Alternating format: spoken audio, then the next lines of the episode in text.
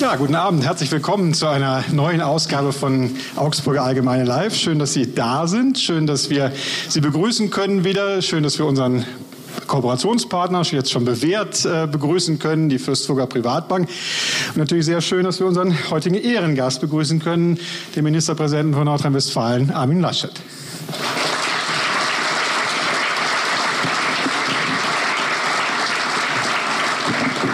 Lasche ist wirklich nur eine Laune des Terminkalenders, aber Sie sind direkt nach Friedrich Merz hier und vielleicht vor Annegret Kamm-Karrenbauer, die zu der Runde kommen möchte. Deswegen werde ich mir wahrscheinlich im Laufe des Abends eine K-Frage zur Kanzlerkandidatur nicht verkneifen können. Ich will aber mit der Z-Frage anfangen, denn Sie sind ja schon eine ganze Zeit jetzt, ein paar Tage in Bayern und waren unter anderem auf der Zugspitze, wo äh, der bayerische Ministerpräsident seine Kolleginnen und Kollegen eingeladen hat. Die FAZ hat danach ein bisschen spöttisch geschrieben, dass äh, Herr Söder Söder wohl mal zeigen wolle, wie das sei in Bayern, wenn man über sein ganzes Reich guckt. Wie war das denn da oben? Naja, höher als Zugspitze geht nicht. Das war schon mal sehr beeindruckend. Dann war die Tagung in Schloss Elmau selbst. Und ja, all die Länder, die das in den nächsten Jahren zu veranstalten haben, haben überlegt, wie kann man das jetzt noch toppen. Also er hat schon alles aufgefahren, was Bayern zu bieten hat. Und wie haben Sie sich überlegt, wie man es toppen könnte? Naja, wir sind in zwei Jahren dran und ich komme aus Aachen. Da fällt mir auch schon was Bedeutendes Historisches ein. Ja, ein ganzer Dom dann wahrscheinlich gesperrt. ja. Äh, sie ist so ganz harmonisch, wie es auf den Bildern aussah, ging es ja nicht immer zu. Es ging ja auch ein wenig darum, Sie haben es im Vorfeld der Runde ähm, auch in einem Interview gesagt, so als Sie sich gegen den Zentralismus aus Berlin verwehrt haben. Und auch Herr Söder hat es angesprochen, dies, der, die Frage des Wettbewerbes zwischen den Bundesländern, dass vielleicht stärkere Bundesländer, größere wie Nordrhein-Westfalen, wie Bayern auch mal voranmarschieren können, ohne immer auf die anderen zu warten. Wie kam das denn bei denen, die nicht so gern mitmarschieren, an? Naja, dieser Teil ist, glaube ich, auch etwas missverstanden worden bei einigen, weil es ging nie um die Frage, gibt es noch eine Solidarität zwischen starken und weniger starken Bundesländern? Es hat keiner über den Länderfinanzausgleich, wo ja Bayern sehr viel einzahlt, äh, diskutiert, sondern generell über die Frage, wie kriegen wir das eigentlich wieder besser geordnet? Für was sind die Länder zuständig und für was der Bund? Das hat sich immer mehr vermischt. Äh, wir haben das äh, gute Kita-Gesetz beispielsweise erlebt, den Digitalpakt für die Schulen. Und dann wird immer um Geld gestritten und das sieht dann immer so aus, die Gelder, die, die Länder wollen nur das Geld des Bundes haben. Äh, und dass man das nochmal klarer ordnet, das war der Grundgedanke, äh, den wir da jetzt Weil Sie die Schulen angesprochen haben, da hat ja zum Beispiel der bayerische Ministerpräsident relativ klar gesagt, wir wollen da eigentlich raus, wir wollen nicht vereinheitlicht werden. Wie sehen Sie das denn? Ich glaube, dass äh, jedes Land seine eigene äh, Schulpolitik hat. Die muss nur so sein, dass man zwischen Ländern auch wechseln kann. Mhm. Deshalb braucht man verbindliche Standards. Aber wie man dann die Schulpolitik ausgestaltet, das muss in der Kompetenz der Länder bleiben. Bayern ist da eher in der Spitzengruppe unter den Ländern. Und die sagen natürlich, wenn wir jetzt irgendein Mittelmaß finden, dann wird sich das nicht am stärksten orientieren. Die Bayern sagen natürlich immer, und ich kann das sagen, weil ich selbst ein NRW-Abitur habe, bloß kein NRW-Abitur. Ja, das NRW-Abitur wollen wir jetzt wieder besser machen. Äh, ja, das ist ein Stück Wettbewerbsföderalismus, dass ich auch für uns sage, wir wollen stark sein. Und wenn ich bei uns sage, wir wollen auch mal bei irgendeinem Thema Bayern schlagen, tobt der Saal. Tobt der. Äh, das ist dann nicht nur der Fußball, aber dass ein ja. Land wie Nordrhein-Westfalen auch den Anspruch hat, wirtschaftlich stark zu sein, mitzuhalten, äh, bei der Bildungspolitik auch Qualität zu verbessern, mhm. sodass man irgendwann vielleicht sagt, ja, die haben aufgeholt. Das finde ich eher etwas Gutes und Inspirierendes und nichts, was wir jetzt durch ein bundesweit festgelegtes Einheitssystem ersetzen sollten. Sie müssen sich ja nicht verstecken mit NRW. Allein in Köln leben ja zum Beispiel mehr Menschen als im Saarland. Das war. Ja. da sind wir auch gleich beim Thema, weil natürlich, äh, wenn die Ministerpräsidenten da alle auftauchen, guckt man auch immer hin, weil die waren ja über viele Jahre auch so etwas die Ersatzbank für Kanzlerkandidaturen und ähnliches. Jetzt ist natürlich das Thema virulent bei Ihnen äh, in der Union auch. Äh, Sie haben immer wieder gesagt, Ihr schöner Platz ist in NRW und das ist ein toller Job, glaube ich Ihnen auch. Aber ein bisschen denkt man doch schon im Moment nach, oder? Sie haben doch gesagt, Sie kommen im Laufe des Abends. Das, das ist ja schon sind gerade drei, her, ja. drei Minuten ja. vergangen ja. und schon sind Sie beim Thema. Also ich finde, dass wir uns als CDU und auch CSU nicht jetzt bis zu einer potenziellen Wahl im September 21, das ist ja, wenn alles glatt geht, eigentlich das Datum, eine Personaldebatte antun sollten. Äh, ich finde auch, die Bürger erwarten erst noch mal ein paar Ergebnisse von der Großen Koalition und wenn dann der Tag da ist, dass das entschieden werden muss, dann werden wir das, hoffe ich, im Konsens entscheiden. Aber glauben Sie denn, nehmen wir mal an, morgen ist ja die Auszählung der SPD, äh, wo es um den Vorsitz geht oder die lange Wahl eines Vorsitzenden. Du, wenn sich jetzt morgen jemand durchsetzen würde, der nicht für den Fortbestand der Großen Koalition ist, oder wenn jemand wie Olaf Scholz, der ja ein ganz wichtiger Pfeiler dieser Großen Koalition ist, sehr schlecht abschneiden würde, was heißt denn das für den Fortbestand? Ja, das wird sich dann zeigen. Einer, der aus Nordrhein-Westfalen kommt, Walter Borjans, ist ja, ja ein potenzieller Gegenkandidat oder Mitfavorit, der auf den Regionalkonferenzen viel Zuspruch erlebt der hat. Durch den Ankauf der Steuer-CDs vor allem sehr bekannt wurde. Ja, äh, das hat er sehr kultiviert. Mhm. Die waren auch schon vor ihm angekauft, aber so. er hat daraus eine Marke gemacht. Ähm, der sagt inzwischen, nein, das ist nicht das Ende der Großen Koalition. Mhm. Nur de facto hat es natürlich eine Wirkung, wenn der Vizekanzler, der antritt, plötzlich keine Mehrheit mehr hätte. Und das können wir nur nicht steuern. Ich finde, das muss jetzt die SPD entscheiden.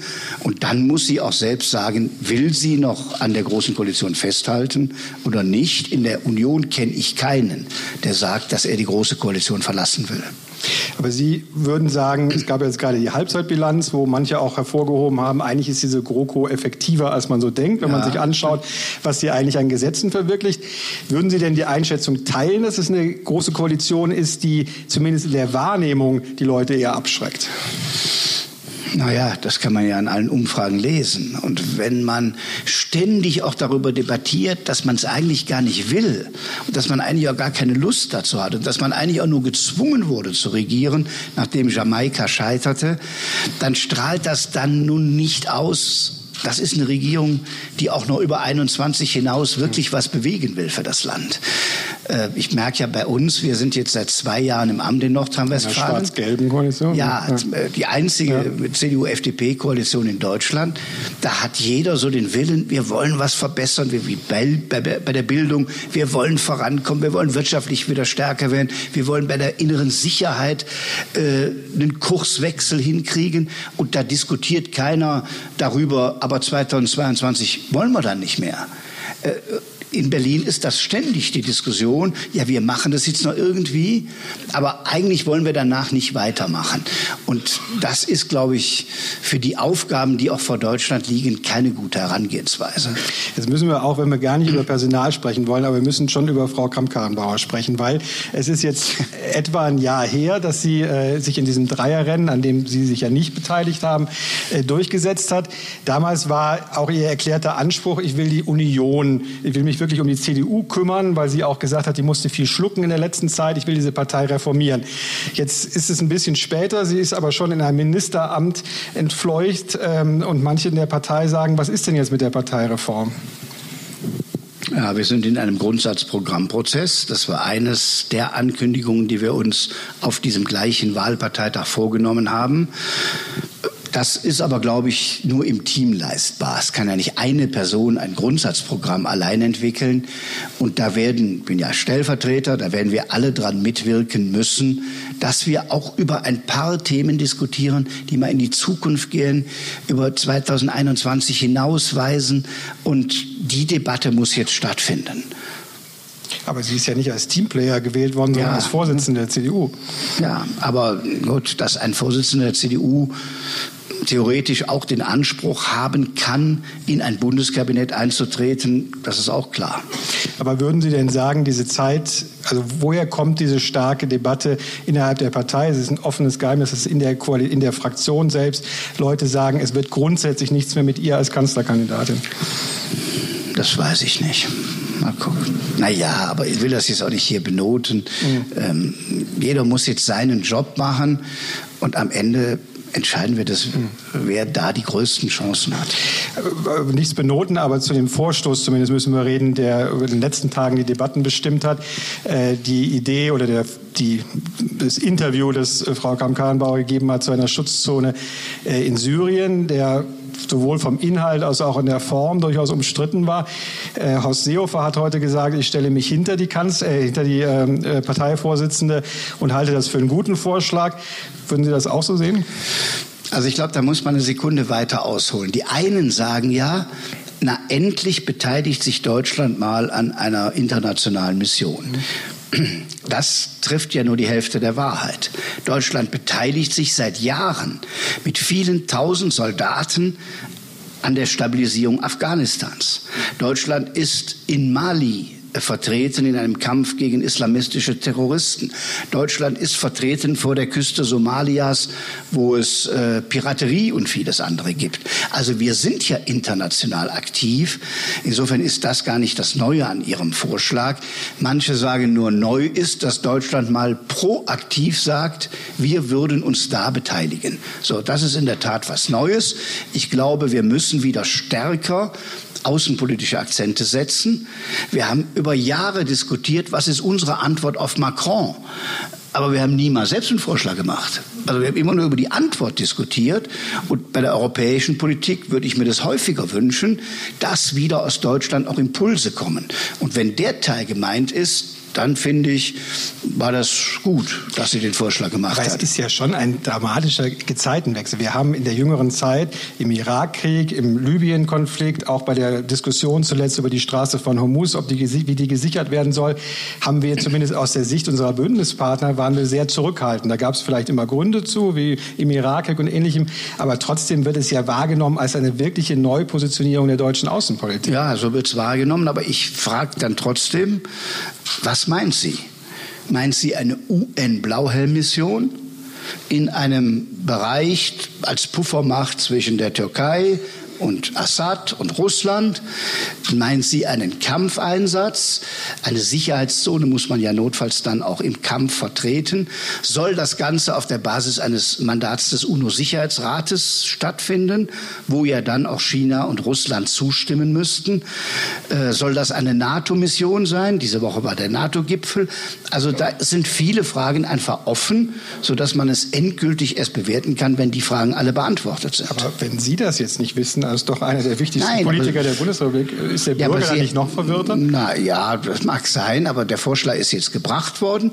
Man hat wahrgenommen, Deutschland, mindestens die Verteidigungsministerin, ist ja noch keine Position der Großen Koalition, ist bereit, dass wir auch wieder stärker uns engagieren. Und über die Details muss jetzt gesprochen werden. Und da braucht man eine Mehrheit im Deutschen Bundestag. Da braucht man eigentlich auch ein Mandat des UNO-Sicherheitsrates.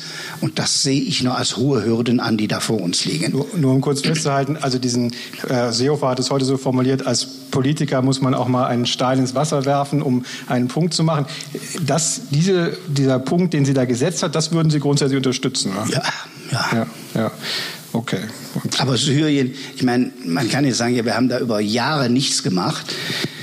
Die Lage in Syrien war aber auch immer schon eine extrem komplizierte. Hm. Es gab eine zivile Opposition gegen Assad, ja, aber es gab auch Dschihadisten, die da auch mitmischten. Junge Leute aus Deutschland, die in den Krieg nach Syrien zogen.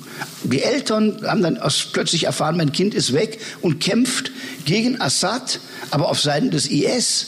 Der IS hatte große Teile Syriens besetzt.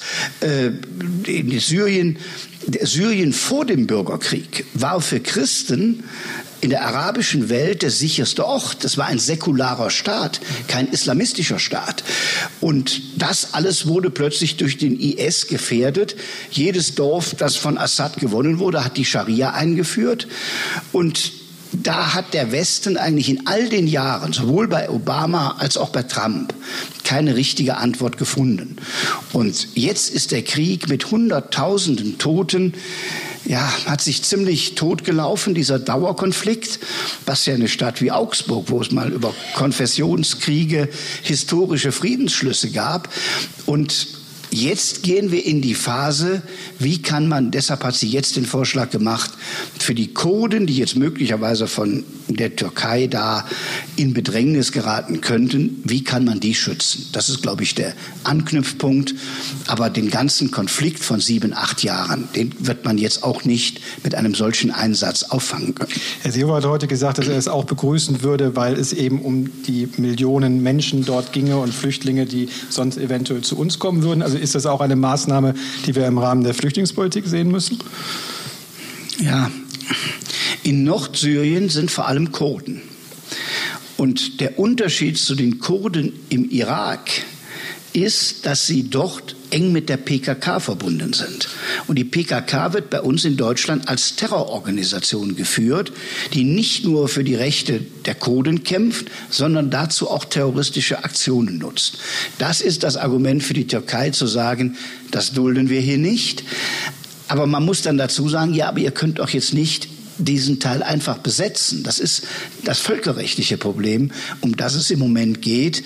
Und deshalb wenn irgendetwas hilft, dass ein Friedensprozess in Syrien einsetzt, wo am Ende die Flüchtlinge zurückkehren können. Erstmal die 3,5 Millionen, die jetzt in der Türkei sind, dann die, die im Libanon sind, dann die, die in Jordanien sind und vielleicht auch irgendwann die, die nach Europa gekommen sind und dann quasi, wenn wieder Frieden wären, auch zurückkehren könnten.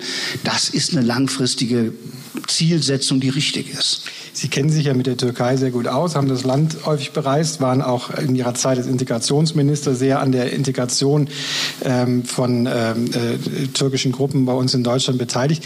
Was ist da passiert in den letzten Jahren und wie sehr können wir überhaupt auf einen Partner wie Erdogan noch setzen? Ja, Erdogan hat sich gewaltig verwandelt. Er war am Anfang seiner Amtszeit ein Reformer.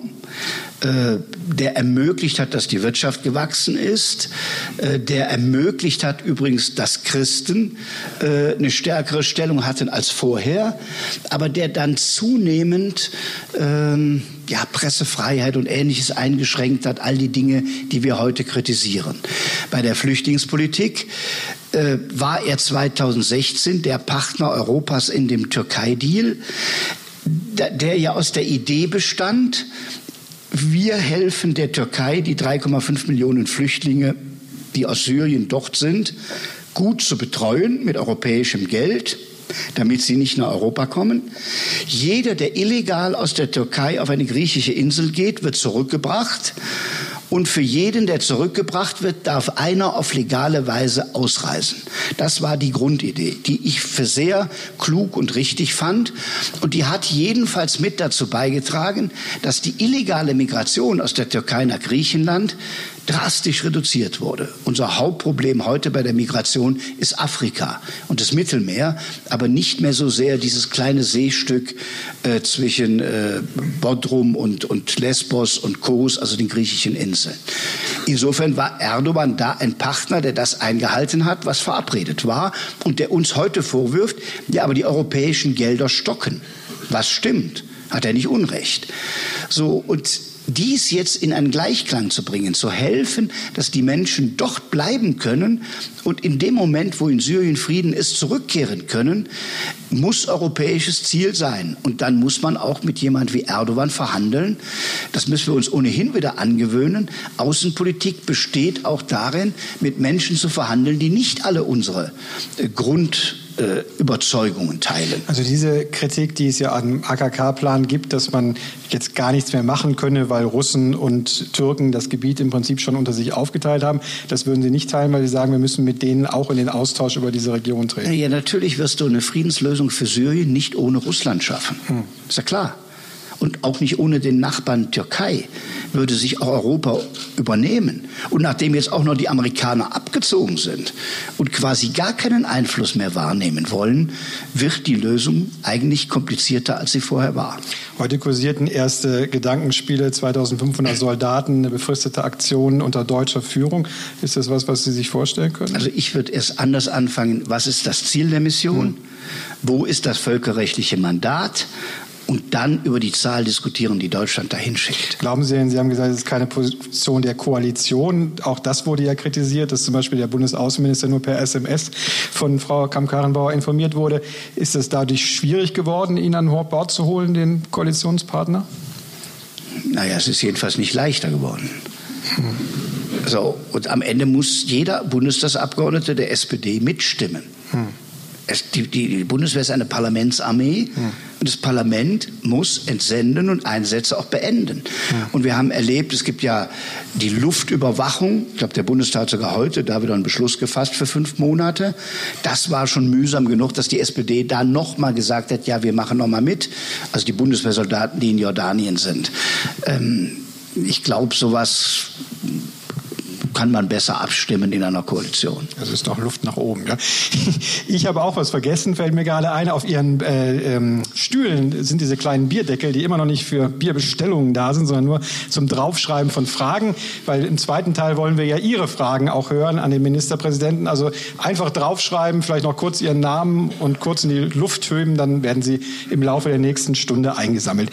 Sie haben mal gesagt, ähm, nach Frau Merkel wird es eine neue Art von Kanzlerschaft geben. Und ich glaube, das genaue Zitat war, deshalb muss es in den nächsten Jahren eine neue Art der Kanzlerschaft geben. Deutschland muss Taktgeber sein, ein Inkubator für das neue Europa.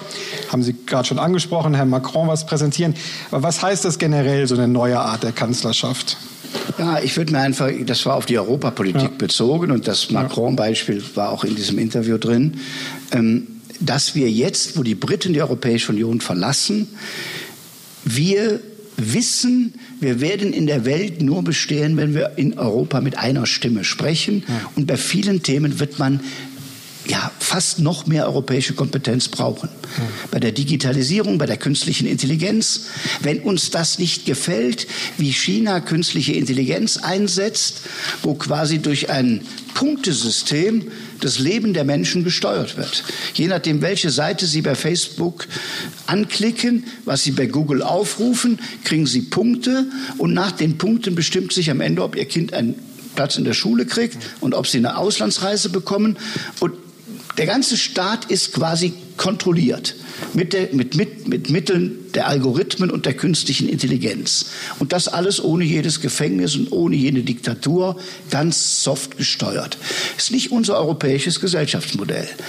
Wenn wir aber da mithalten wollen, müssen wir mindestens technologisch so stark sein, dass wir auch die Mittel haben, uns da durchzusetzen. Und das geht nicht, wenn da 27 Nationalstaaten jeder für sich ein bisschen herumforscht, in Deutschland nochmal 16 Länder, sondern indem wir unsere Kompetenzen bündeln, wie wir das bei einem Projekt, was jetzt 50 Jahre alt wird, beim Airbus mal geschafft haben. Da haben alle gesagt, Boeing unschlagbar. Das ist das Flugzeug. Was ist denn das für ein komischer Versuch, dass die Europäer ein Flugzeug bauen wollen? Ja, durch eine gemeinsame, gebündelte Kraft haben wir es geschafft, dass der Airbus heute fast das stärkere Projekt ist als Boeing.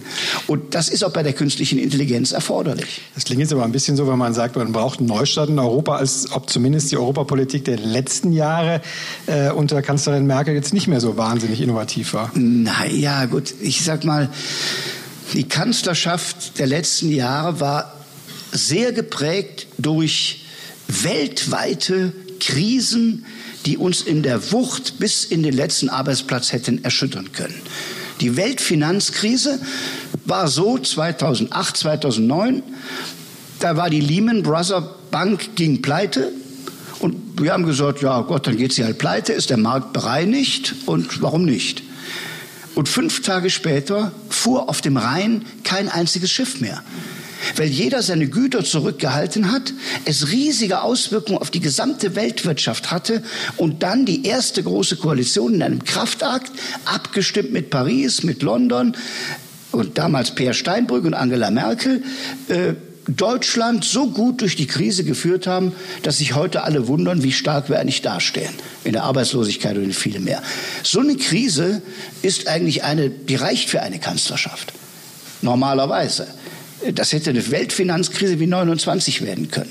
Dann folgte dem die europäische Schuldenkrise mit völlig überschuldeten Staaten, wo die internationalen Märkte gegen den Euro spekuliert haben und Griechenland fast äh, die gesamte Währungsunion zerrissen hätte. die hat man dann auch gut bewältigt. Und als das vorbei war, war 2015 die Flüchtlingskrise mit Hunderttausenden, die sich plötzlich auf den Weg machten.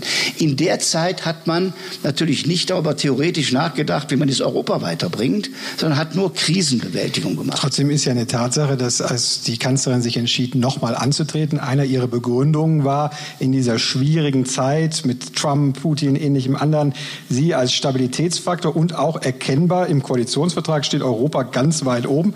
Trotzdem ist dann eigentlich nichts passiert. Herr Macron ist neu gewählt worden, er hat vieles präsentiert. Sie haben es selbst gesagt, man könnte ihm ja auch mal was präsentieren. Er hat eigentlich nur Schweigen geerntet. Jetzt reden Sie über die letzten zwei Jahre. Ja, ja da würde ich mir etwas mehr auch Dynamik wünschen, wo Deutschland Vorschläge für die Zukunft macht. Und bei Europa, man hat den Aachener Vertrag zustande gebracht, einen Ersatz für den Élysée-Vertrag. Der ist sehr konkret. Aber ich glaube, wenn die Briten raus sind, wird das ganze Gefüge sich nochmal ändern. Und das Kunststück muss es dann sein. Mittel- und Osteuropa, die Ungarn, die Polen, egal wie man über manchen Vorgang im Inneren denkt, trotzdem wieder für diese europäische Idee mitzubegeistern. Denn ein geteiltes Europa ist auch nicht stark in der Welt. Wann, wann sind denn nur so als kleine neugierige Frage die Briten jetzt genau raus? Ja, das ist offen. Es ist jedenfalls nicht der 31. Oktober. Man hat sich jetzt verabredet für Ende Januar. Aber es wird einen Akt des britischen Parlaments geben müssen, in dem man zu dem Abkommen, was es jetzt zwischen EU und Großbritannien geben soll, Ja sagt. So, und da ist eine Mehrheit nicht erkennbar. Jetzt hat Boris Johnson gesagt, er will am 12. Dezember Neuwahlen machen. Dafür braucht er aber eine Zweidrittelmehrheit im Unterhaus. Und davor zögern im Moment auch alle zurück, sodass ihnen das heute keiner garantieren kann. Und das ist übrigens für, für die wirtschaftliche Entwicklung bei uns, für Hunderttausende Arbeitsplätze von Riesenbedeutung. Wird das ein harter Brexit, wo plötzlich die EU-Außengrenze in der Nordsee ist? wo unsere Lieferketten quasi nach Großbritannien hin und her gehen und das mit einem Mal gekappt ist, das ist eine Frage, die uns in jedem Ort äh, in Deutschland betreffen kann. Halten Sie denn für möglich, dass es nochmal in Großbritannien ein zweites Referendum gibt, dann vielleicht mit anderen Optionen, dass man sagt, man will über den, äh, das Angebot der EU abstimmen versus den harten Das weiß ich nicht. Das werden die Briten entscheiden müssen. Mein Gefühl ist, dass man derzeit eher einen geordneten Weg sucht. Hm. Aber weil auch Labour war ja, es war ja nie so, dass nur die Konservativen für Brexit waren und Labour nicht. Der Riss ging ja auch quer durch die Labour-Partei. Aber man will es jedenfalls nicht ungeregelt machen. Man hat auf der nordirischen Insel das Problem, dass der Bürgerkrieg in Nordirland wieder aufflammen könnte, wenn du plötzlich die Insel wieder teilst und diese Insel EU-Außengrenze ist. Wir sagen alle in unseren Reden, ja, wir müssen die EU-Außengrenze besser schützen. Ja, die ist dann plötzlich zwischen Nordirland und Irland wirklich geschlossen beschlossen. So, und dies alles hat man, glaube ich, bei dem Referendum nicht bedacht. Deshalb bin ich auch ein großer Skeptiker von Referenden, weil die sind in einer Stimmungslage eine Ja- oder Nein-Frage. Und all die Konsequenzen, die muss man jetzt parlamentarisch lösen. Und wie das ausgeht, ob sie ein zweites Referendum machen, das weiß ich nicht. Aber wenn das auch wieder 51 zu 49 ausgeht, ist das Land immer noch nicht befriedet. Also nur da, finde ich, sollten wir uns nicht einmischen. Das müssen die Briten selbst entscheiden. Wir, wenn wir zum Europawahlkampf zurückkommen, da waren hier überall Plakate, ein Bayer für Europa. Es ging um Manfred Weber, der Spitzenkandidat war. Ist dem eigentlich übel mitgespielt worden? Nein. Ja gut, also nicht jedenfalls von der Familie, die ihn aufgestellt hat. Ähm, man braucht... Der EVP meinen Sie? Ja. Bitte? Der EVP meinen EVP, Sie? Ja. CDU, CSU und die Christdemokraten in Europa. Man braucht am Ende so ist das Verfahren, eine Mehrheit im Rat, also unter den Staats- und Regierungschefs und im Europäischen Parlament.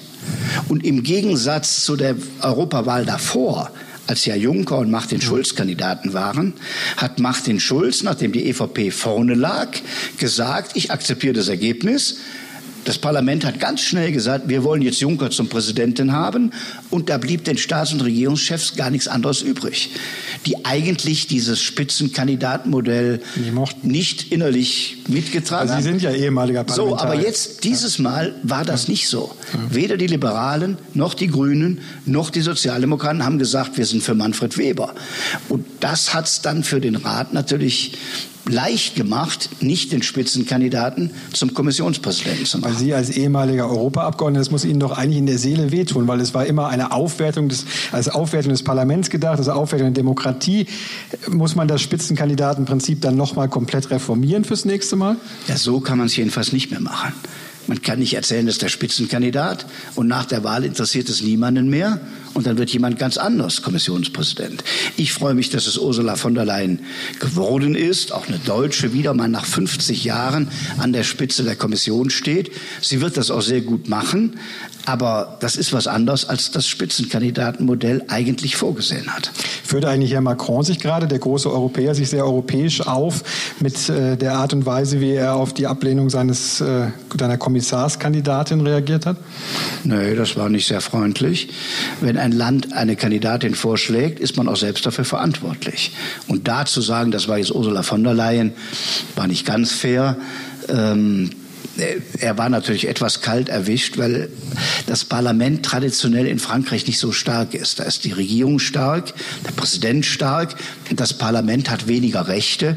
Und dass nun plötzlich das Europäische Parlament in einer Befragung sagt, nö, die ist nicht geeignet, die nehmen wir nicht, ist für Frankreich eher ungewöhnlich. Deshalb verstehe ich seinen Unmut, aber so ist Europa parlamentarisch. Das ist übrigens, was viele bei uns sagen, ja, vieles Europäische Parlament hat da gar nichts zu sagen, das ist nicht wichtig. So ein Verfahren, dass ein Kommission, ein Kommissarskandidat in den Ausschuss muss, sich da vorstellen muss und wenn er nicht überzeugend wird, abgelehnt wird. Und bei dreien war das ja beim Franzosen, beim Rumänen und ich glaube beim, beim Ungarn und beim Rumänen, glaube ich, also drei Leute. Äh, das kennen wir in Deutschland nicht. Ich sage manchmal, wenn mancher Bundesminister sich im Parlamentsausschuss präsentieren müsste, äh, weiß man auch nicht, wie das ausgeht. Da also das Europäische Parlament hat da, mehr, hat da mehr Rechte als der Bundestag. Ja. Das ist so. Und das muss man einfach für die Wahl erklären. So, und die beiden anderen, da gab es wirklich berechtigte Bedenken, hm. wo das Parlament gesagt hat, ne, bei der Vorgeschichte nicht. Und bei Sylvie Goulard, die eine tolle Kommissarin geworden wäre, die spricht fließend Deutsch, sehr deutschfreundlich. Also ich hätte mich darüber gefreut, wenn sie es geworden wäre. Aber sie hat in Frankreich ein Strafverfahren laufen und konnte nicht französische Ministerin werden. Hm. So, da haben die Abgeordneten natürlich gesagt, na gut, wenn du in Frankreich nicht Ministerin werden kannst, wieso kannst du dann eigentlich Kommissarin Kommissarin werden. Also ganz unberechtigt war das nicht. Und das zeigt nur, das ist Demokratie, du musst am Ende überzeugen. Wir haben über den Brexit gesprochen. Ähm, Sie haben ja äh, zum Brexit-Beauftragten jemanden gemacht, den Sie auch in anderer Funktion dann wieder getroffen haben, Friedrich Merz. Wie ist denn eigentlich so die Zusammenarbeit mit dem in der Frage? Ja, der wird sagen, schreibt jetzt nicht eure Wortmeldung auf die Bierdeckel, sondern macht eure Steuererklärung auf mhm. den Bierdeckel. Mhm. Äh, ich schätze ihn als Person sehr, äh, äh, deshalb Brexit-Beauftragter. Er hat viele transatlantische Kontakte, auch Kontakte nach Großbritannien. Da ging es um die Frage, wenn Unternehmen jetzt sagen, wir wollen in, im Euro-Bereich bleiben und übersiedeln aus Großbritannien, dass wir möglichst viele auch für Nordrhein-Westfalen gewinnen und das Haben Sie das eigentlich verstanden? Darum ging es natürlich, als wir hier mit ihm zusammensaßen, auch, dass nach dieser Wahl im Dezember, als er so knapp unterlag, er nicht gesagt hat, ich nehme zum Beispiel wieder ein Parteiamt an. Es wurde dann ja auch äh, diskutiert, ob er ins Präsidium gehen soll so weiter. War das ein Fehler im Rückblick? Ich bewerte weder Annegret Kramp-Karrenbauer noch Friedrich Merz. Mhm. Ähm, Viele haben sich das gewünscht, dass wenn es knapp ausgeht, er irgendwie mit dabei bleibt. Aber das ist seine Entscheidung, das macht der Wirtschaftsrat, ist auch in Ordnung. Be bewerten wir mal eine Äußerung von ihm. Er hat ja gesagt, dass es, wenn Leute wie Wolfgang Bosbach oder er in der Regierung gewesen seien, dann äh, hätte es den Aufstieg der AfD in der Form nicht gegeben. Ist das eine Einschätzung, die Sie teilen? Nein. Aber Wolfgang Bosbach haben Sie sicher auch an Ihrer ja, Seite aber geholt. Der Wolfgang Bosbach wird nie sagen, ohne mich gäbe es keine AfD. Also das ist eine etwas... Sagt nur Friedrich Merz, oder? Ich kenne die Aussage nicht, aber hm. ich meine, niemand sollte von sich selbst sagen, ich kann das alles retten. Da kommen eine Menge Faktoren zusammen. Übrigens auch in Deutschland sehr unterschiedlich. Hm. Ähm, wenn ich mal über Sachsen spreche, da hatte die CDU mal 55 Prozent und ist jetzt um die 30 plus X. Und die AfD ist stark. Da ist es eine gewisse Logik, dass mancher Wähler von der CDU zur AfD gegangen ist. In Nordrhein-Westfalen ist es genau umgekehrt. Die AfD hat bei der Landtagswahl und jetzt in Umfragen derzeit sieben Prozent. Sieben. Je katholischer und konservativer die Gegend ist, je geringer Münster. der AfD-Wert. Ja. Der geringste Wert in ganz Deutschland, Stadt Münster, fünf Prozent. Sie ist stark in den schwierigen Vierteln des Ruhrgebiets. Dortmund, Nordstadt, hohe Arbeitslosigkeit, Gelsenkirchen 13 Prozent Arbeitslosigkeit, mangelnde innere Sicherheit, mangelnde Bildungschancen.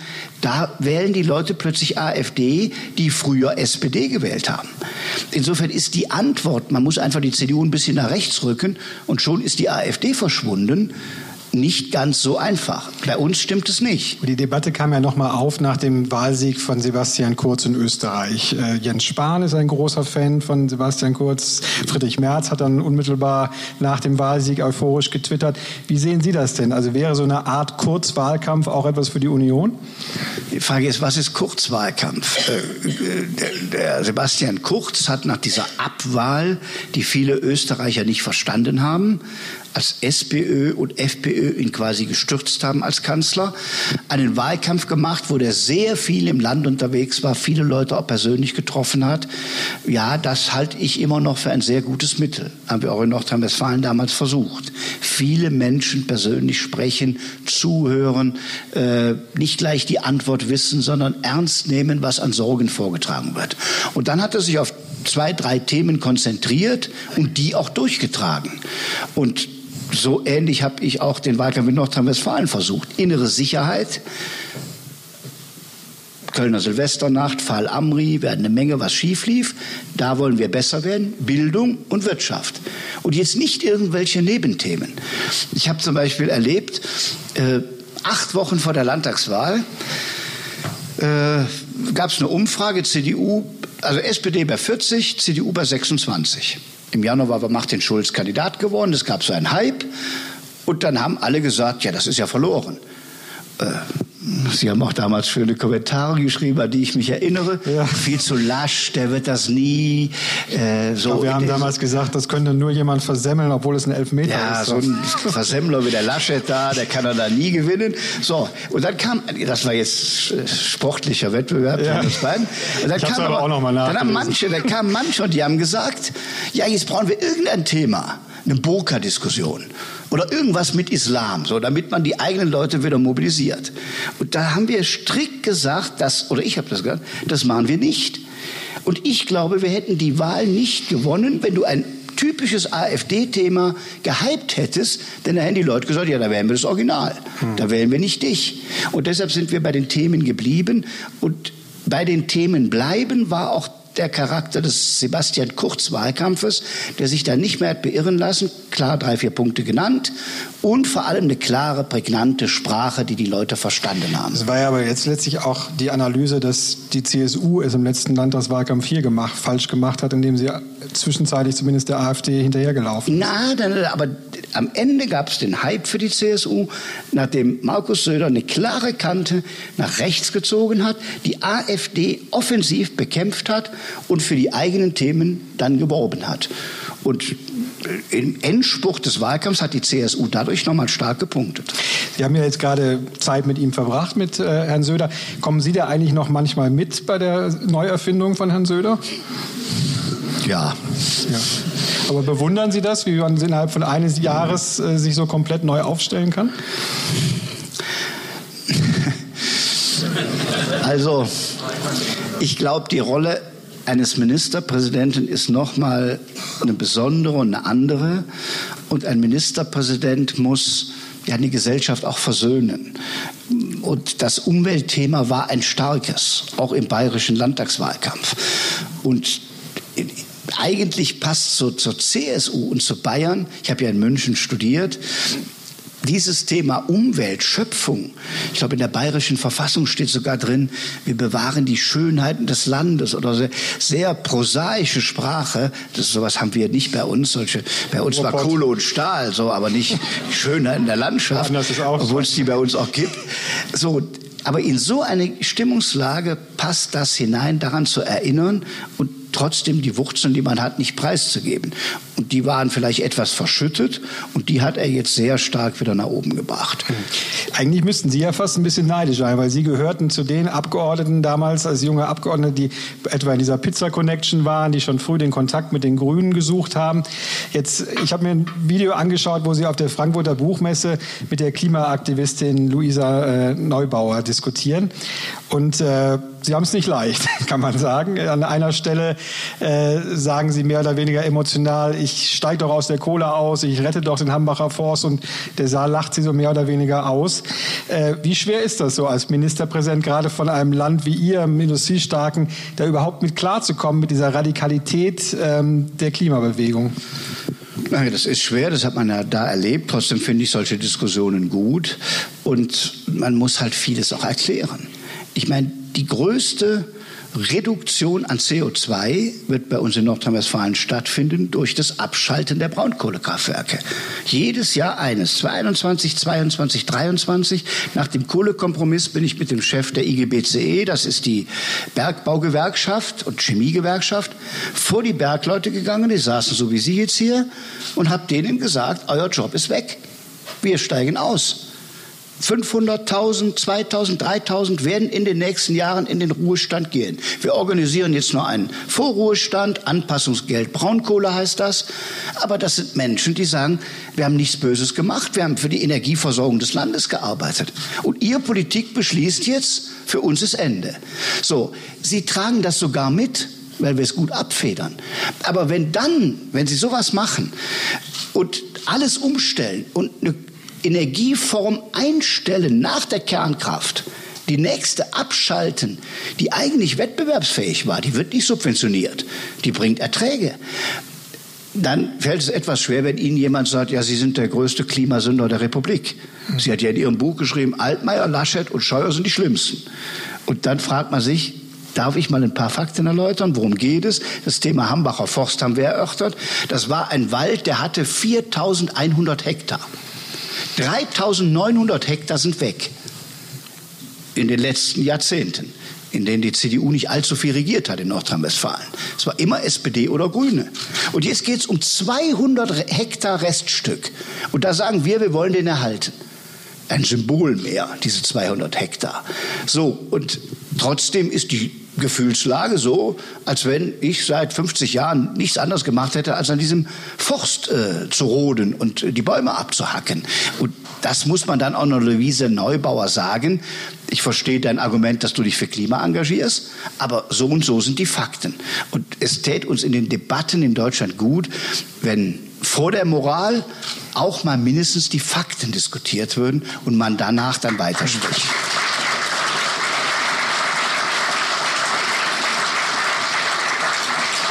Es gab im Spiegel diese Woche ein Interview mit einem Klimaforscher, das ich sehr interessant fand, in der es auch um die Frage geht, ob die Klimabewegung, also wie gesagt ein Klimaforscher, der sich durchaus mit dem Thema befasst und äh, die Fakten dort auch anerkennt, der aber trotzdem sagt, es wird dieses Thema als so überragend dargestellt, dass auch andere Bedrohungen, die wir haben, Armut, Hunger, äh, ähnliches, ähm, in, in Vergessenheit geraten und vor allem, dass es eine, eine Sichtweise des reichen Westens sei, dass zum Beispiel ein Kontinent wie Afrika natürlich ohne mehr Energie gar nicht aus der Armut rauskommen können. Ist da was dran an der Analyse? Also der erste Satz, den ich sagen will, ist, wir müssen das Thema ernst nehmen und wir haben uns in Paris verpflichtet, die Klimaziele zu erreichen. Und da müssen wir anspruchsvoller und dynamischer werden, als wir es waren und sind. So, das ist, da hat die Klimabewegung recht, haben die jungen Leute recht, die das anmahnen und die gleichzeitig die Angst haben, die Welt, die sich da verändert, ist ja unsere Welt, ist unsere Zukunft und kümmert euch jetzt darum. Der Teil ist berechtigt. Es gibt aber in der Tat auch noch andere Probleme. Ich habe jahrelang mich in der Entwicklungspolitik beispielsweise engagiert. Wenn Sie in den Entwicklungsländern, wo die Menschen fragen, überleben wir den nächsten Tag, äh, wo Diktaturen herrschen, wo ein Bildungssystem nicht da ist, die diskutieren als erstes nicht über CO2-Ziele, sondern die wollen Arbeit haben, die wollen Bildungssystem haben, die wollen auch einen gewissen Wohlstand haben, den wir in Europa haben. Und dass man das wieder in einen Einklang bringt, halte ich für wichtig. Also das ist ein wichtiges Thema, aber es ist nicht das alles dominierende Thema, wo die anderen Dinge vergessen werden. Und Armut, Armutsbekämpfung, äh, fragen Sie mal ein Kind in Aleppo, äh, einen 15-Jährigen, der wird nicht sagen, bitte halt die Pariser Klimaziele ein.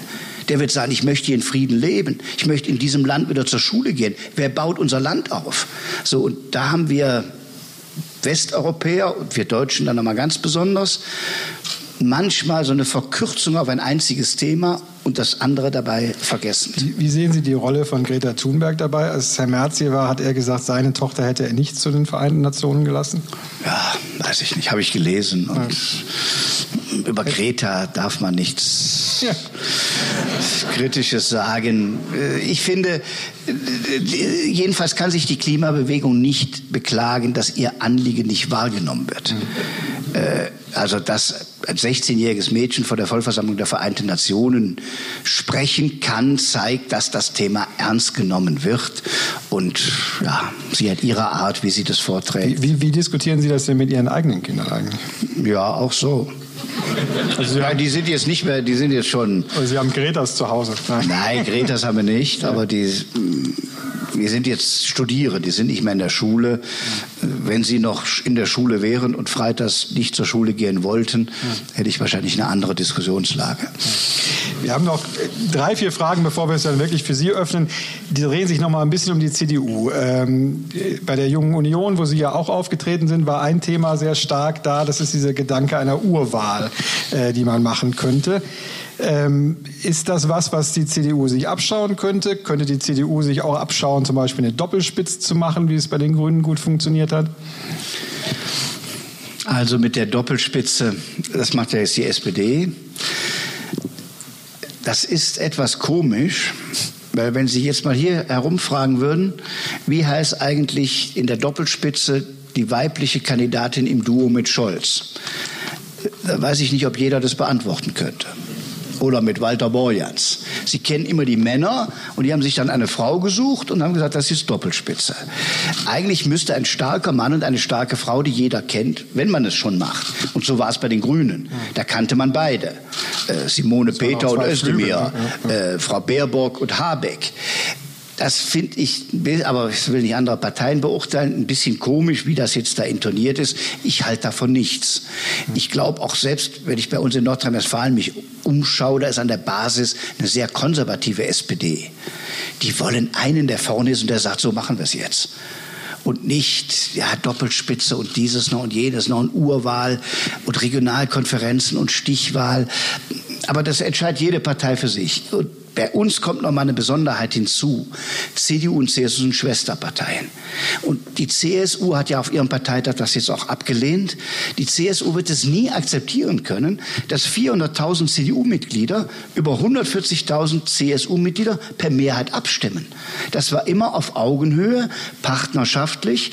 Und das finde ich auch, wenn wir den Kanzlerkandidatin oder die Kanzlerkandidatin dann suchen, den besseren Weg, als dass der eine Teil den anderen überstimmt. Sie haben den CSU-Parteitag angesprochen.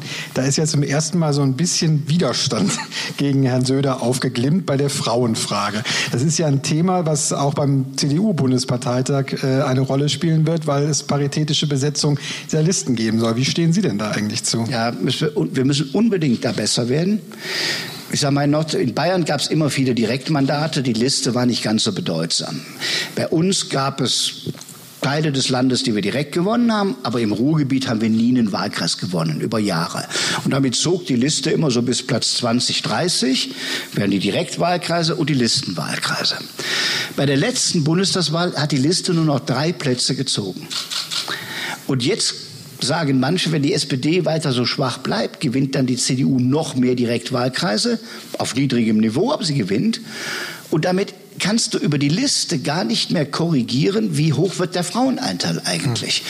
Und der Direktwahlkreis Augsburg wird selbst bestimmen, wer der Abgeordnete wird. Das lässt man sich nicht von der Landesleitung in München vorschreiben.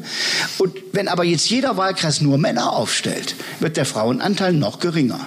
Und deshalb müssen wir uns dringend etwas einfallen lassen, denn eine Gesellschaft, eine Partei, die nicht Männer und Frauen gleichmäßig widerspiegelt, wird am Ende nicht mehr attraktiv attraktiv sein für der ist in der Union noch mal gesunken im Bundestag. Ja, na klar, aber durch dieses nicht aus bösem Willen, hm. sondern durch dieses Prinzip, dass die Direktwahlkreise so stark sind. Jetzt haben Sie aber nicht ganz die Frage beantwortet, ob Sie für diese paritätische Ja, ja doch, aber ich sage ja. nur, sie hilft nicht viel. Ja. Wenn die Liste paritätisch ist, jeder zweite Platz, okay. und sie zieht am Ende nicht, ist das Ziel immer noch nicht erreicht. Mhm. Deshalb brauchen wir ein bisschen mehr, und das war ja die Idee von mhm. Markus Söder, dass man schon in den Kreisvorständen mhm quasi sorgt, dass da der Frauenanteil höher ist und dann potenziell auch mehr sich herauskristallisieren, die kandidieren könnten. Hm. Nun hat Augsburg eine OB-Kandidatin bei der CSU. Das ist in Deutschland eher selten.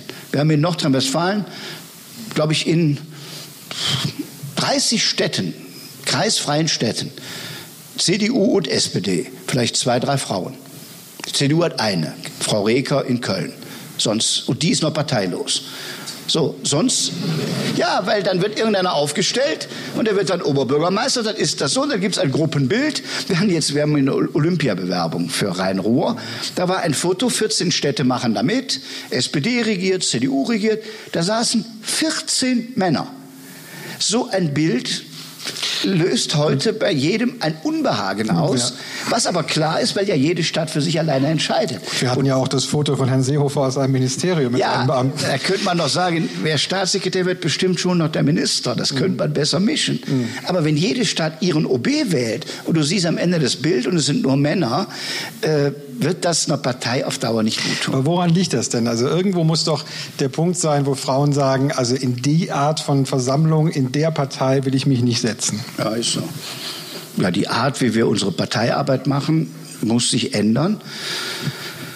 Und man muss auch selbst den Blick suchen, wo ist denn ja den von dem man sagen kann, dem bieten wir jetzt auch mal eine Perspektive. Hm. Das muss, glaube ich, mit auch aus der Führung der Partei kommen. Hm.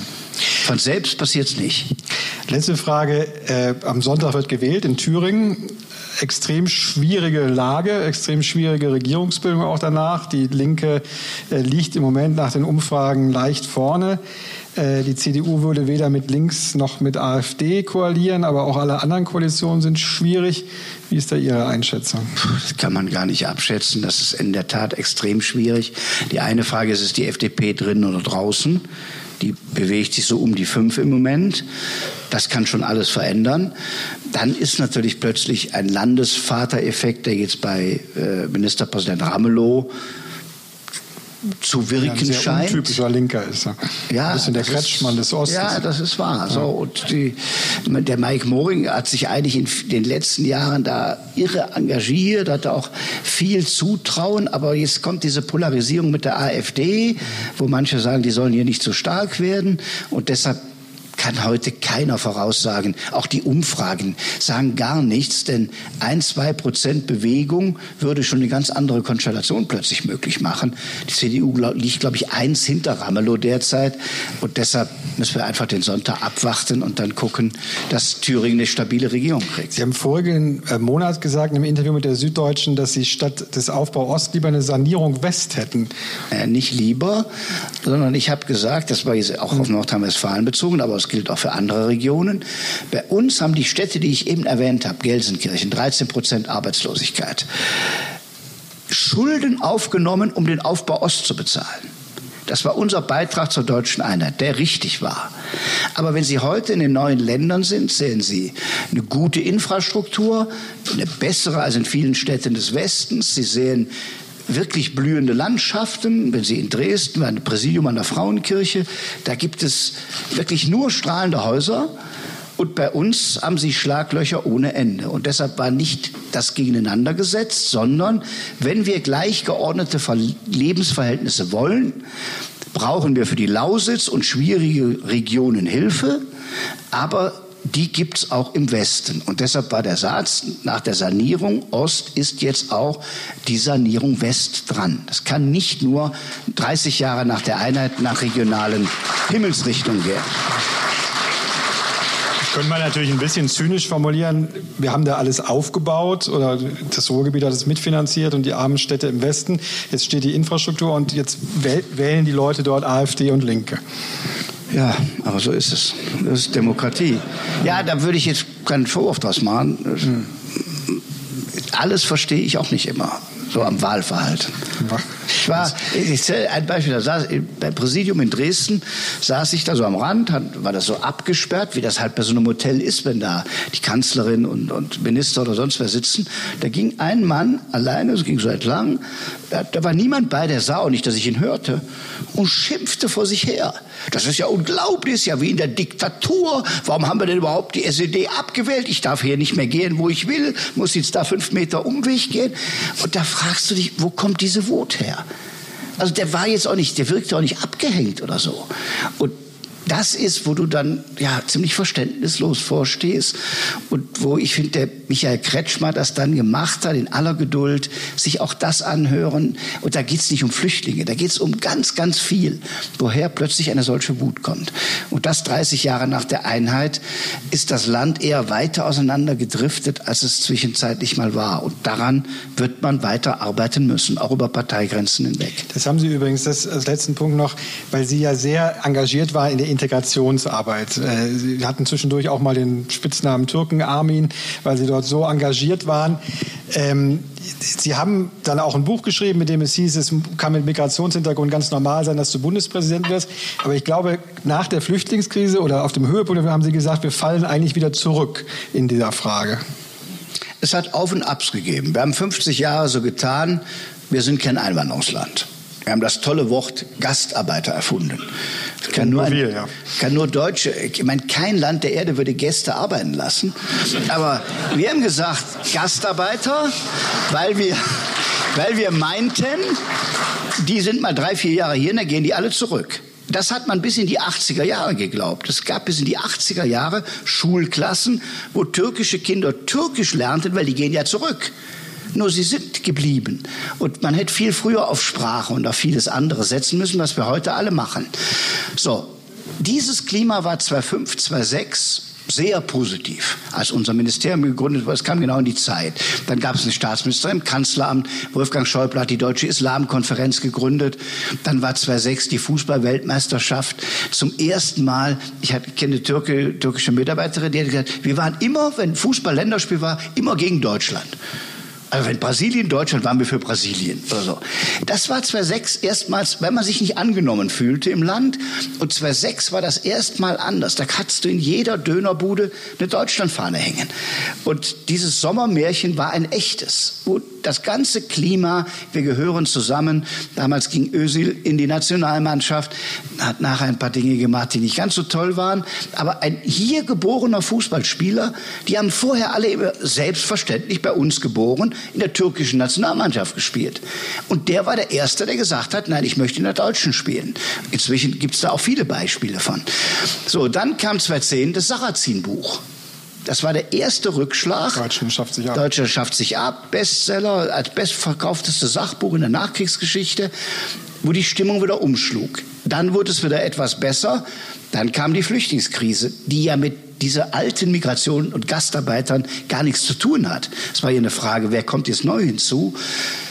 Da war das Land sehr gespalten.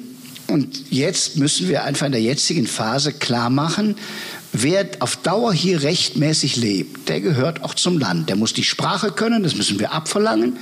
Aber die Herkunft darf nicht über den Bildungserfolg im Land entscheiden.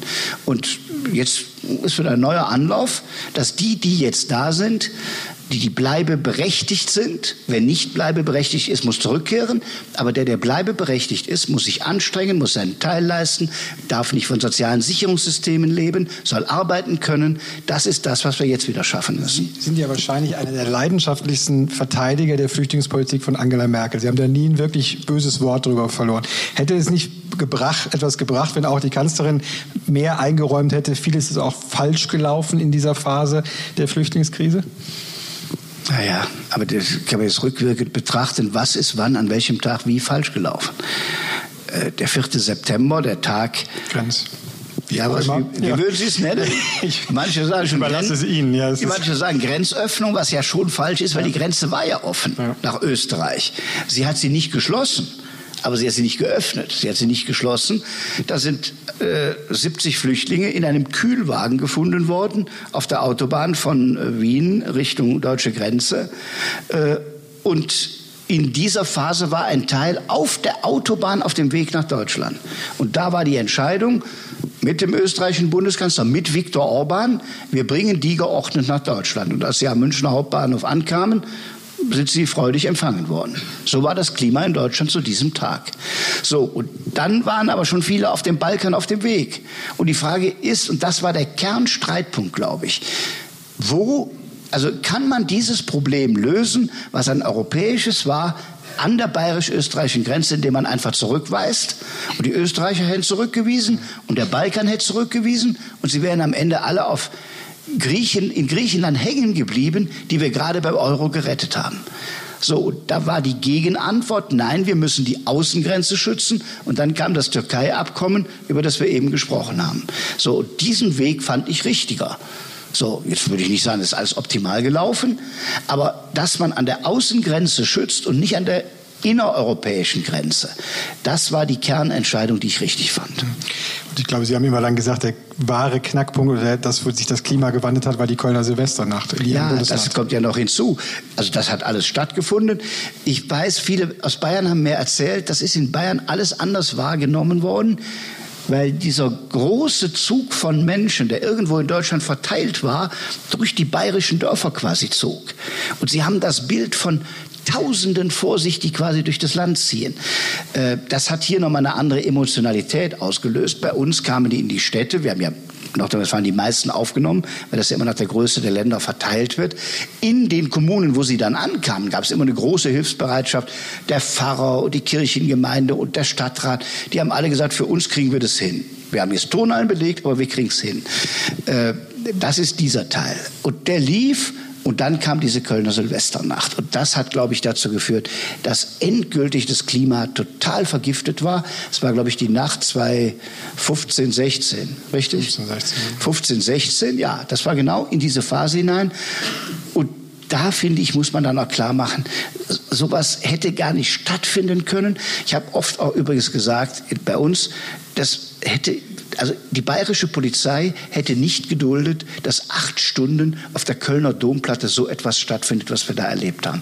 Da muss dann der Staat bei aller Liberalität durchgreifen und sagen, wir beenden das. Rechtsbruch wird nicht geduldet. Beenden, das ist genau das richtige Stichwort. Ich habe nämlich heillos überzogen. Wenn Sie Ihre Deckel einfach hochrecken, dann können wir sie einsammeln. Gibt es schon Fragen, die sich irgendwo hier vorne geht es los, wenn ihr einfach einsammeln könntet und zu mir bringen könntet? Ich mache kurz mit Ihnen weiter, während wir einsammeln. Ihr Vater war ja früher mal Bergmann und Sie waren, bevor er dann äh, Schuldirektor später wurde, äh, Dankeschön.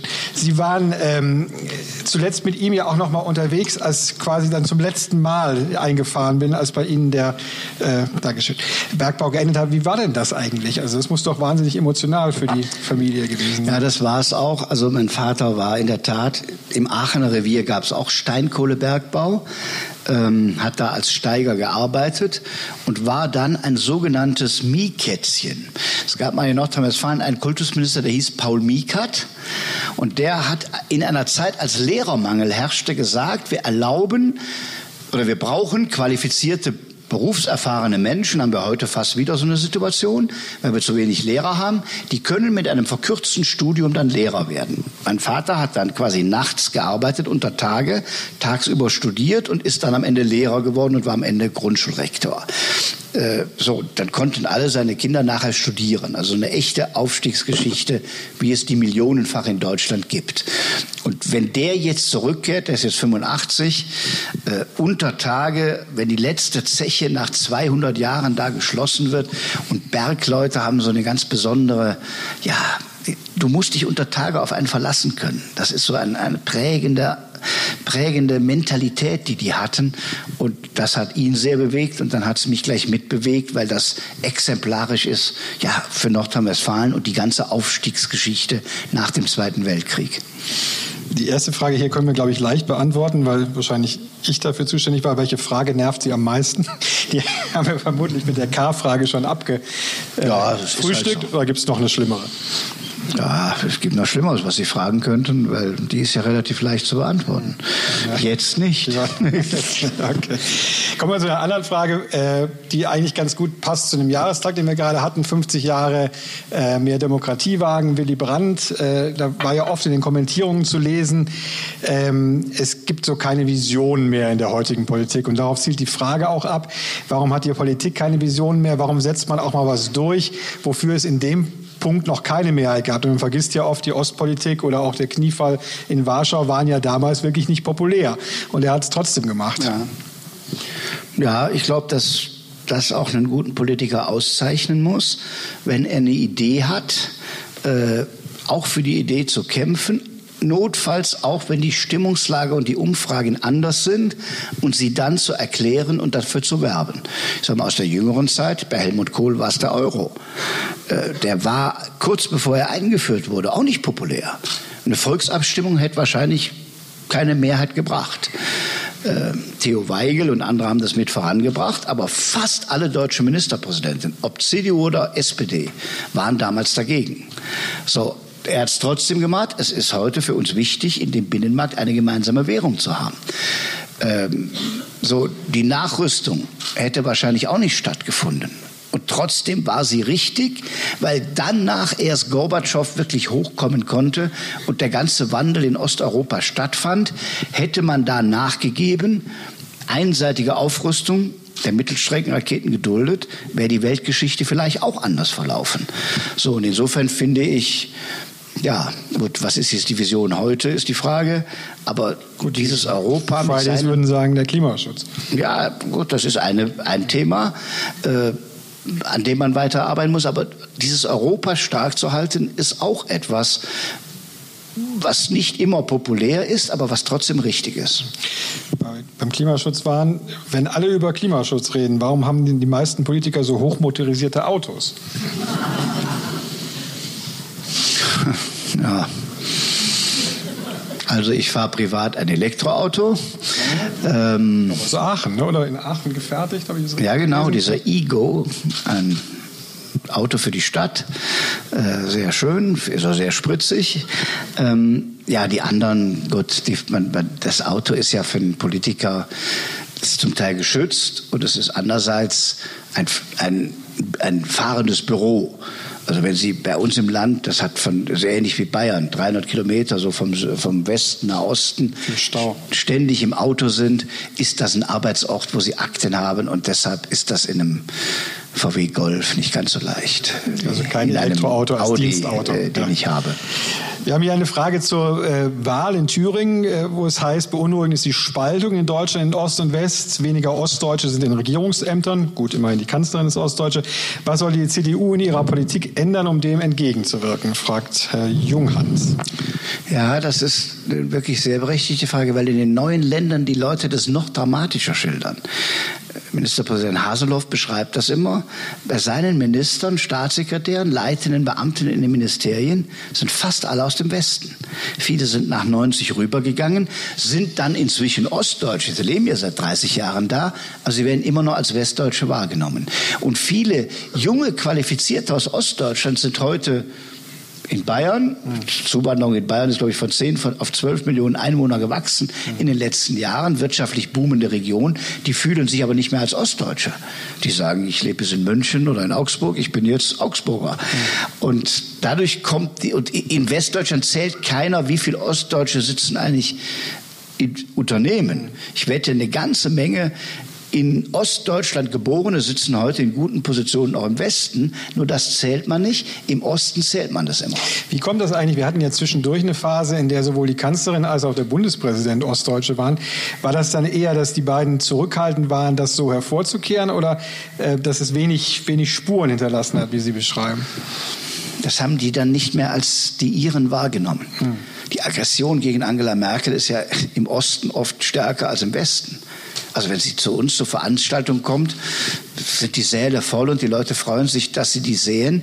Äh, Im Osten ist durch die Tonlage der AfD oft die Attacke viel stärker.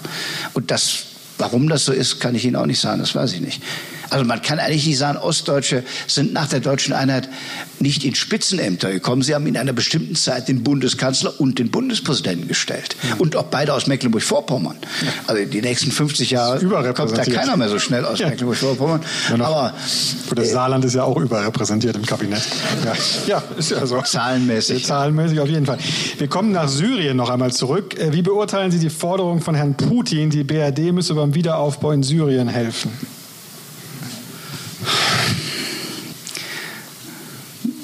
Ich glaube, das ist eine extrem schwierige Frage, wenn man natürlich zu Recht sagen würde, der ganze Krieg und das Bombardement haben andere gemacht und jetzt sollen die Deutschen es wieder aufbauen. Das hat man beim Irak übrigens auch gesagt und an vielen anderen, auf dem Balkan auch. Ähm, ich glaube trotzdem, dass nicht Deutschland alleine, aber die Europäische Union ein Interesse daran haben muss, dass ein stabiles Syrien am Ende des Konfliktes entsteht. Auch allein, damit die Flüchtlinge dort bleiben können und zurückkehren können. Und deshalb finde ich, dass da Europa wenn die Bedingungen stimmen, wenn es freie Wahlen gibt, wenn es einen Friedensprozess gibt, eine Menge Bedingungen gibt es, dass wir dann auch helfen sollten. Gehört das zu dem Prozess, den ja auch die Kanzlerin angesprochen hat, in dem sie gesagt hat, wir müssen ein Stück weit unabhängiger von unserem amerikanischen Partner werden, weil die Lage eben so ist, wie sie ist, jetzt am deutlichsten gezeigt in Syrien. Die äh, US-Regierung und möglicherweise auch ein Nachfolger oder eine Nachfolgerin von Trump sich mit dieser klassischen Rolle des Weltpolizisten nicht mehr anfreunden mag. Ja, aber ich würde immer mir noch wünschen, dass die NATO besteht, dass die Westbindung besteht, dass auch die Amerikaner mit uns zusammen in der Welt noch auftreten. Nur wenn sie es nicht tun, und im Moment sind es ja nicht wir Europäer, die das nicht wollen, sondern sie ziehen sich selbst zurück, ähm, dann finde ich, müssen wir in der Lage sein, auch selbst zu agieren. Und beim Wiederaufbau in Syrien würde man aber auch die gesamte Weltgemeinschaft in Anspruch nehmen. Ich finde, da müssen dann alle mitwirken. Aber wenn Sie am Ende sagen, wir machen es nicht, ist es trotzdem unser Interesse, dass es zu einem Wiederaufbau kommt. Wir bleiben ein bisschen beim Thema bei der Wehrpflicht, die ausgesetzt ist. Hier ist die Frage, gibt es Überlegungen für ein verpflichtendes soziales Jahr? Wenn nein, warum nicht? Ist ja auch ein Projekt, was äh, Frau Kramp-Karrenbauer mal in den Raum gestellt hat. Ja, sie hat es aber zur Diskussion gestellt hm. und hat selbst nicht gesagt, wir machen das unbedingt. Ähm, ich glaube, dass es verfassungsrechtlich nicht möglich ist. Das ist ja eine Freiheitsberaubung. Also wenn Sie einem jungen Menschen sagen, du musst zwölf Monate Wehrpflicht machen, ist das ein Eingriff in ein Grundrecht. Und das hat das Bundesverfassungsgericht immer nur akzeptiert unter der Frage, die Landesverteidigung steht auf dem Spiel und unter diesem hohen Gut kannst du einen Menschen verpflichten, zwölf Monate seines Lebens zum Bund zu gehen. Damals. So, ich bin nicht sicher, ob man das mit dem Argument, wir haben zu wenig Pflegekräfte oder, also es gibt ja viele Bereiche, wo man sich gut engagieren könnte, ob man das verpflichtend machen kann. Ich finde allerdings die Möglichkeiten zum freiwilligen sozialen Jahr, das es schon gibt, könnte man ausdehnen und man könnte vor allem noch mehr ermutigen, das mal zu machen. Ich bin nur bei der Pflicht im Zweifel. Ich glaube auch, wenn einer das nur per Gesetz verpflichtet tut, dann in einer Pflegeeinrichtung zu arbeiten, bin ich auch nicht sicher, ob das der beste Pfleger ist. Also man muss eine Menge da diskutieren. Ich bin eher zurückhaltend. Wir kommen nochmal zu der Lage in Syrien. Hier ist die Frage, warum schafft es Deutschland nicht, die deutschen IS-Kämpfer vor Gericht zu stellen? Naja, das werden wir schaffen müssen, weil ich glaube, ein Teil sicher zurückkehren wird. Und dann müssen wir sie auch vor Gericht stellen und für Straftaten, die sie da begangen haben, auch zur Rechenschaft ziehen. Aber bislang hat es ja überhaupt nicht funktioniert. Ja, weil sie nicht kommen oder weil sie nicht messbar sind. Wir haben nicht zugesagt, wir holen alle zurück. Nur wenn da ein deutscher Staatsbürger bei ist, kann der theoretisch wieder einreisen. Und wenn der einreist, finde ich, muss er an der Grenze verhaftet werden und Rechenschaft abgeben. Das war ja eine der Forderungen, wo man sogar sagen kann, Trump hat vielleicht einen Punkt, ähnlich wie bei den Verteidigungsausgaben. Das ist ja was, was er immer wieder von den Deutschen verlangt hat. Ja, ich würde jetzt trotzdem nicht ja. sie äh, aktiv ja. anwerben. Also wenn sie kommen, gilt, gilt der Rechtsstaat, weil auch eine im Ausland begangene Straftat nach unserem Strafgesetzbuch strafbar ist. Ja. So, aber es wird nicht viele Fälle geben dieser Art, aber die, die es gibt, es, ein paar Prozesse hat es sogar schon gegeben, äh, aber es ist bisher kein Massenphänomen. Die nächste Frage kann ich jetzt ganz guten Gewissen stellen, weil es steht ja auf dem Bierdeckel, äh, kommt ein bisschen auf meine zurück. Glauben Sie wirklich, dass mit AKK als Kanzlerkandidatin 2021 für die CDU-CSU irgendein Blumentopf zu gewinnen ist? Oder ist sie nur Kanonenfutter für die Gegner? Nein, ach, ich Sagt Herr Sagner aus Augsburg. Wer sagt das? Michael Sagner. Nein, Herr Sagner hat nicht recht. Äh, ist schon weg. wir werden einen geeigneten Kandidaten finden. Aber Sie gehen jetzt nach wie vor immer noch davon Oder aus. Kandidatin. Oder Kandidatin. Ja, vorsichtig, ja. Äh, ist, aber Sie gehen noch mal kurz zum Festhalten wirklich davon aus, dass bis 2021 alles geregelt ist. Nein, Ismail, Ja. ganz im Ernst. Wenn die Wahl 21, also wenn Olaf Scholz am Sonntag gewinnt, glaube ich, wird die Große Koalition sicher bis zum Ende halten. Nach meinem Gefühl. Man weiß es nie, was alles passiert. Aber nach meinem Gefühl wird sie dann bis September 21 halten. Und das heißt, dass die CDU klug beraten wäre, jetzt nicht bis zu diesem Zeitpunkt von morgens bis abends über Kanzlerkandidaten zu diskutieren, sondern rechtzeitig vor dieser Wahl zu sagen, hier ist unser Kandidat, Strich, Kandidatin.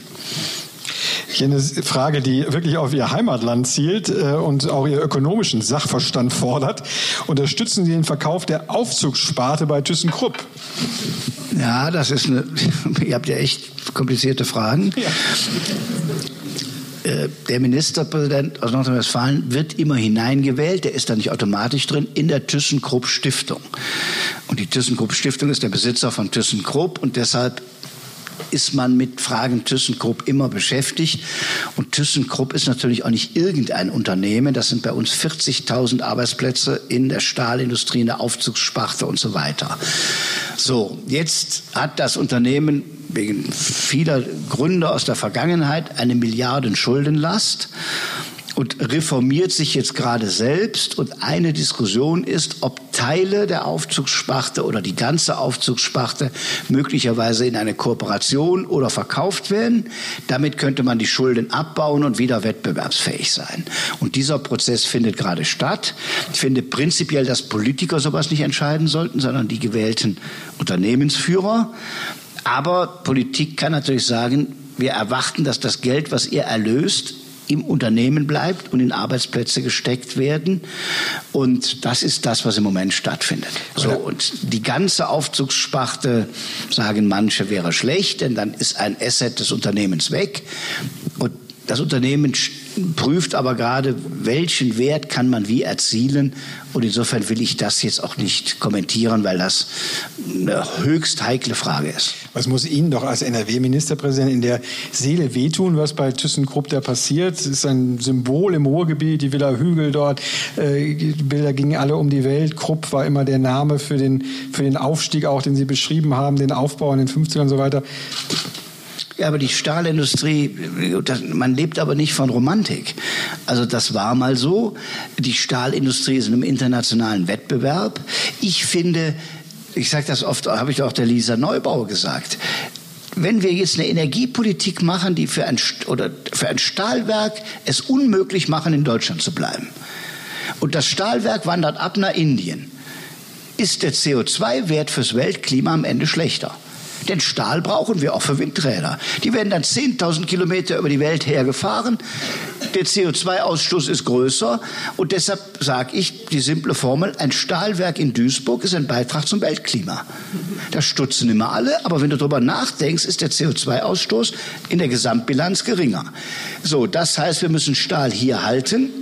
Und Stahl ist nur unter Dumping und vielen, vielerlei Gründen derzeit nicht so richtig wettbewerbsfähig.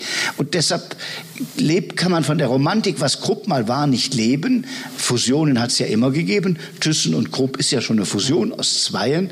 Und ich finde nur, dass unsere Anstrengung sein muss, auch Stahlproduktion in Deutschland noch möglich zu machen. Und dazu erhoffe ich mir ein Unternehmen, wir haben übrigens sehr verantwortungsvolle Gewerkschaften da, die mit an dieser Reform arbeiten, selbst wenn Arbeitsplätze abgebaut werden, aber das Gesamtunternehmen erhalten bleibt. Wir haben eine Frage von Stefan Greifenberger, ein bisschen allgemeiner. Was sind die drei wichtigsten Zukunftsprojekte für Deutschland? Also ich glaube, dieses Klimathema wird eines sein, was uns auf lange Jahre beschäftigen wird. Das Zweite ist, glaube ich, dass wir unter diesem Klimagesichtspunkt trotzdem Industrieland bleiben und unsere Wettbewerbsfähigkeit erhalten. Dazu brauchen wir innovative Produkte. Ich finde auch, wir müssen weiter sorgen, dass wir eine starke Automobilindustrie haben. Ich meine, das ist ja auch absurd. Inzwischen wird die internationale Automobilausstellung in Frankfurt immer eines unserer Musterbeispiele durch Blockaden verhindert. Also man darf nicht mal mehr Autos angucken gehen, äh, obwohl lauter elektromobile Fahrzeuge prä präsentiert werden von allen Herstellern, gibt es eine Stimmung gegen das Auto. Und ich wundere mich manchmal, da hängen in Deutschland eine Million Arbeitsplätze von ab. Bei Zuliefern, bei BMW, bei Audi, bei Mercedes, bei Volkswagen, bei Ford. Hier. Wo? Hier in der Gegend. Ja. ja. ja, so und wir reden darüber und wir freuen uns über jeden neuen Skandal in einer Häme. Kein Land der Erde würde so über seine Schlüsselindustrie reden wie wir über die Autoindustrie. Und deshalb muss man muss man die Skandale aufklären, äh, aber trotzdem gucken, dass wir auch weiter industrielle Produkte hier produzieren. Das, ist, das hält das Land zusammen. Finden Sie eigentlich, wenn Sie auf die Autokonzerne schauen, dass die Fixierung auf die Elektromobilität jetzt im Moment zu einseitig ist, dass zum Beispiel ein v äh, Konzern wie VW vielleicht jetzt zu sehr auf eine Technologie umsteuert? Das ist sehr mutig. 80 Modelle, das gesamte Werk quasi auf eine Technologie umzustellen. In Asien haben sie viele, die auf Wasserstofftechnologie setzen. Ich glaube, dass Wasserstofftechnologie für vieles eine echte Zukunftsindustrie wird. Da können Sie übrigens selbst den Stahl bei ThyssenKrupp ohne CO2-Ausstoß herstellen.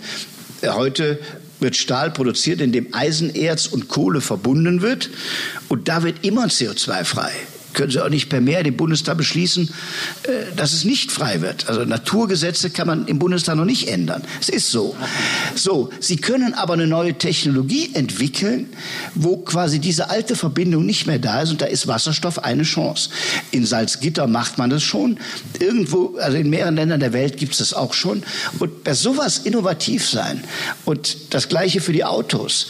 Äh, äh, Elektromobile zu haben, Wasserstofftechnologie weiterentwickeln, synthetische Kraftstoffe entwickeln, denn selbst wenn 25 Prozent, ist ja das Ziel, 2030 äh, Elektromobil fahren, fahren 75 Prozent noch immer alte Autos. Und die Autos, die heute da sind, werden ja noch lange fahren. Da, wenn da ein synthetischer Kraftstoff kommt, haben sie auch eine CO2-Reduktion. Und so an diesen Themen technologisch an der Spitze sein. Das ist, glaube ich, ein zweites Ziel, was sich Deutschland setzen kann. Und das dritte Jahr, ich glaube, dass dieses europäische Projekt zusammenhalten und das Menschenbild Europas in dieser polarisierten Welt zu stabilisieren. Das ist auch was, für das man kämpfen kann. Hier ist noch mal eine Frage zu Herrn Söder, ob der Sie jetzt eigentlich links und grün überholt, weil er noch schneller aus der Kohle aussteigen will. Ja, das tut er. Er will 2030 aussteigen.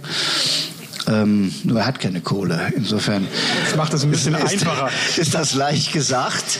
Äh, da bin ich nicht ganz seiner Meinung. Wenn es schneller geht, ja, gerne. Aber es muss schon so verträglich sein. Ich meine, wir, wir steigen 22 aus der Kernkraft aus. Wird auch für Bayern noch eine ambitiöse Aufgabe, wo dann der Strom herkommt. Denn der ist ja Kernkraftwerke eher im Süden. Wir haben kein Kernkraftwerk. Die sind in Baden-Württemberg und in Bayern. 22 Ende. Steinkohle, haben Sie erwähnt, sind wir ausgestiegen. Braunkohle steigen wir jetzt aus. Russisches Gas wollen wir nicht wegen Putin. Amerikanisches Gas wollen wir nicht, weil LNG-Gas aus Fracking hergestellt wird. Neue Stromtrassen wollen wir auch nicht. Manche nennen die Monster. Trassen oder wie auch immer. Also alles, was sich entwickelt, wollen wir nicht, aber wir wollen Industrieland bleiben. Und das passt nicht zusammen. Und deshalb wird man das sehr rational prüfen, wo kommt denn für unsere stromintensiven Betriebe der Strom her. Und deshalb 2030 sehe ich jetzt nicht ganz, dass das erreichbar ist, aber wir werden im Wettbewerb bleiben. Im Wettbewerb. Wir haben, wie gesagt, ein sehr äh gebildet akademisches äh, Publikum, das sich auch mit der Grundsteuer beschäftigt, äh, Entschuldigung, mit der Grundsteuer, mit der Grundrente, die äh, ja immer noch äh, im, in der Koalition hakt, äh, wo immer noch keine Entscheidung gefallen ist, wo es vor allem darum geht, ob eine Bedürftigkeitsprüfung stattfinden soll oder nicht. Wie stehen Sie denn da? Ich finde, sie muss stattfinden. Also man muss zum einen anerkennen, es gibt Menschen, die Jahrzehnte gearbeitet haben und am Ende eine Rente haben unterhalb der Grundsicherung. Da ist die CSA, Volker Ulrich, auch bei uns die CDA, Karl-Josef Laumann, sehr engagiert zu sagen, wer immer gearbeitet hat, muss am Ende mehr haben als die Grundsicherung. So, der Teil ist berechtigt. Ist übrigens nicht nur eine SPD, auch eine CDU-Forderung. Und jetzt ist die Frage, wie misst du das denn jetzt? Und da finde ich, wenn jemand einen reichen Ehepartner hat, Mann oder Frau, vielleicht nur Teilzeit ein paar Jahre gearbeitet hat, dann hat er natürlich eine kleine Rente. Jetzt kannst du aber nicht sagen, ja, der wird jetzt hochgestuft, der kriegt jetzt quasi diese Grundsicherung, obwohl der einen reichen Partner hat. Das werden dann die, die vielleicht eine ganz kleine Rente haben oder alleinerziehend sind, nicht verstehen. Und deshalb kann das neue Ungerechtigkeiten produzieren. Und deshalb finde ich, muss man auf die Bedürftigkeit gucken und trotzdem die, die immer gearbeitet haben, höher anerkennen, als das heute der Fall ist. Und darüber wird jetzt gerade verhandelt. Aber es könnte ja ein echter Knackpunkt werden. Ja, also die gut. SPD beharrt darauf und es gibt wohl auch erste Signale, dass zumindest äh, die Kanzlerin und ihr Umfeld sagen, naja, irgendwie müssen wir ihnen ja entgegenkommen. Ich finde, der Koalitionsvertrag gilt. Man hat da schon lange gerungen, genau über diese Formulierung und diese Frage.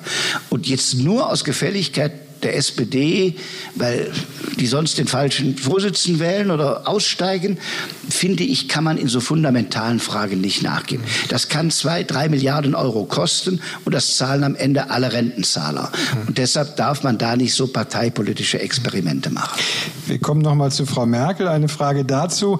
Äh, wie macht es ihr noch Spaß, Kanzlerin zu sein und was wird sie nach ihrer Kanzlerschaft machen? Das weiß ich. Laden Sie sie mal ein hier. Das wäre doch Die mal. war ja letztes Jahr schon hier. Ja. Ah, die war schon hier. Ja, ja, Haben Sie sie gefragt? Ja, habe ich gefragt. Da wollte sie, glaube ich, ihren Garten mehr bestellen und reisen. Das ist aber jetzt auch schon wieder ein Jahr her. Ja, das gilt immer noch. Aber da hatte sie auch noch nicht ihren Rücktritt erklärt. Nein, aber Sie haben den Eindruck, dass es ihr noch Spaß macht. Ja, ja wenn man sie erlebt, ist sie. Wir erleben sie ja nicht so oft. Ja, aber Sie sehen sie ja im Fernsehen. Ja. So amtsmüde wirkt es nicht. Ich glaube, sie hat schon Spaß und sie hat auch noch genug Aufgaben. Okay. Allerletzte Frage und die ist für Sie wahrscheinlich die einfachste. Ihr Tipp für das morgige NRW-Derby Dortmund-Schalke. Aachen ist ja, glaube ich, nicht mehr so erfolgreich. Sehr witzig. Ja. Ja. Alemannia Aachen hat vor zehn Jahren im Pokalfinale noch gespielt. Erste Liga. Das kann also schnell gehen. Ja. Sehr gelitten. Habe übrigens eben, da gab es auch so eine Runde, Aachen ist so ein Verein wie, oder war so ein Verein, jetzt sind wir tiefer, wie, wie Augsburg. Und ich glaube, die Liga braucht auch sowas wie Augsburg, wie Freiburg, wie echte Mannschaften, wo nicht nur das Geld bestimmt, sondern auch eine gewisse Begeisterung da ist. So, das gilt jetzt nicht für Dortmund und Schalke. Das sind reiche Vereine, da ist auch eine große Begeisterung. Sie wollen jetzt einen Tipp oder ein, zu wem ich, ich halte? Alexander Haspel den Tipp. Ich äh, lese nur vor.